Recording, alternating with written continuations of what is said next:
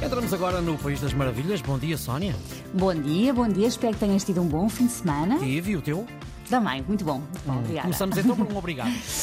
É verdade, começamos por agradecer aos nossos ouvintes pelas histórias que nos têm enviado para o nosso WhatsApp 910370290, nomeadamente aquela que respondeu uh, a um pedido que aqui fizemos na semana passada para que se alguém soubesse de uma loja em Portugal que já tivesse feito o mesmo do que uma das lojas que falámos, uma na Dinamarca, onde as portas só se abriam se os clientes sorrissem, e a outra no Reino Unido, onde quem entrasse a dançar ganhava um bagel grátis. Ora, a dona de uma casa de crepes e também geladaria em Cascais, a Moridana, contou-nos que durante o verão passado tiveram também uma placa na porta, onde convidavam as pessoas a entrar dançando para ganharem um doce, e diz ela que a adesão dos clientes foi espetacular e que se criaram ali momentos únicos e felizes. E deixou no nosso WhatsApp o vídeo que eles partilharam nas redes sociais e onde podemos ver de facto as pessoas a entrarem, a dançar, todas felizes pela loja. Uh, impossível uh, ver o vídeo sem sorrir. Uh, portanto, desde já, os nossos parabéns pela iniciativa. E sabes que eu estava capaz de desafiar mais lojas a fazerem o mesmo e depois dizer que nós vamos lá os dois a dançar. Não, vais é para tu. te tramar, vais tu. é para te tramar bem tramado. Não, vais tu, vais tu, tu sozinha. que já disseste mais ou menos nem morto te punhas a dançar numa loja Sim. assim do nada. Até porque eu tenho dois chumbos nos pés, não sei se sabes isso. Não é? Acho mal, mas pronto. Olha, vamos lá à história de hoje, que é assim uma teia de dádivas que mais parece uma novela, mas que é rigorosamente verdade.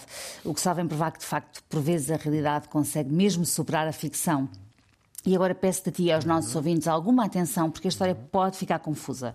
Uh, vou tentar contá-la o melhor possível, mas uh, é preciso um bocadinho de atenção. Então, Frank Pompa, um americano do Arizona, nos Estados Unidos, percebeu a certa altura que só tinha 10% da sua função renal. Uh, por outras palavras, os rins praticamente não funcionavam. Começou a fazer hemodiálise duas vezes por semana, que para quem não sabe é uma filtragem do sangue feita por uma máquina para eliminar as toxinas uh, que os rins não são capazes de filtrar e que uh, são prejudiciais à nossa saúde e, e mesmo incompatíveis com a vida. A sua irmã Joelle Sanders foi fazer exames para ver se seria compatível com ele, para lhe poder doar um rim, mas infelizmente não era. Mas toda a situação do irmão uh, despertou-a despertou para esta circunstância terrível de ver pessoas uh, à espera de um dador que lhes salva a vida. E então, mesmo não sendo compatível com o irmão, inscreveu-se como dadora num programa de um hospital universitário.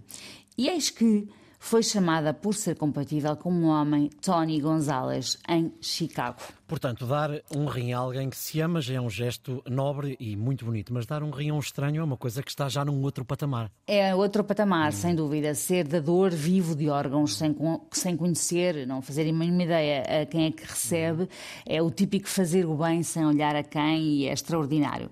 Mas a história não se fica por aqui. Então, mas melhor ainda ou não? Melhora, pois. Hum. Então, aqui no País das Maravilhas não brincamos em serviço. Tony Gonzalez, o receptor do rim, entretanto, soube que o irmão da sua dadora estava também a precisar de um rim. E uma vez que ele, por razões óbvias, não podia, não podia fazer exames para, para se candidatar, propôs à família que fizesse exames. E contra todas as expectativas, uma vez que Frank Pompa já esperava por um rim também há bastante tempo, sem sucesso, contra todas as expectativas, descobre-se então que a mulher de Tony Gonzalez, Tracy Gonzalez, era compatível com o irmão da mulher que ia salvar o seu marido. Bem, que maravilha. Não é maravilha? É, é, é, então, depois de todos os exames feitos, os cirurgiões removeram o rim de Joelle, a irmã de Frank Pompa, e voaram para Chicago para o trans transplantar para Tony Gonzalez. E, por sua vez, os cirurgiões em Chicago removeram o rim de Tracy Gonzalez e voaram para o hospital onde estava Frank Pompa para fazerem o transplante. Ambos ficaram bem.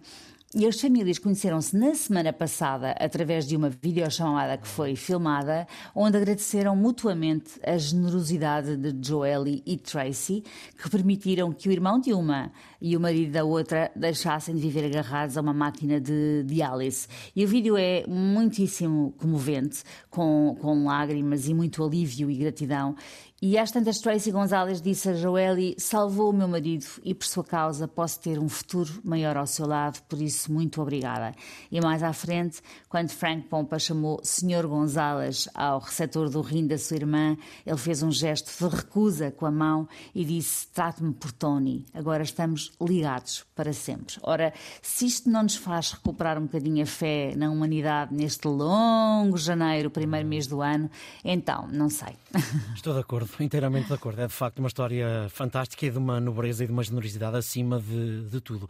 Uh, queria agradecer uma vez mais, já agradecemos ao princípio, mas vamos agradecer outra vez a quem já uhum. mandou histórias para o 910370290, 910370290. Já sabe que a história tem que ter um final feliz, nós estamos também sempre disponíveis em podcast. Uma coisa que tenho para te dizer, eu, hum. eu, eu vou contigo a Cascais, mas tu danças, não? Eu...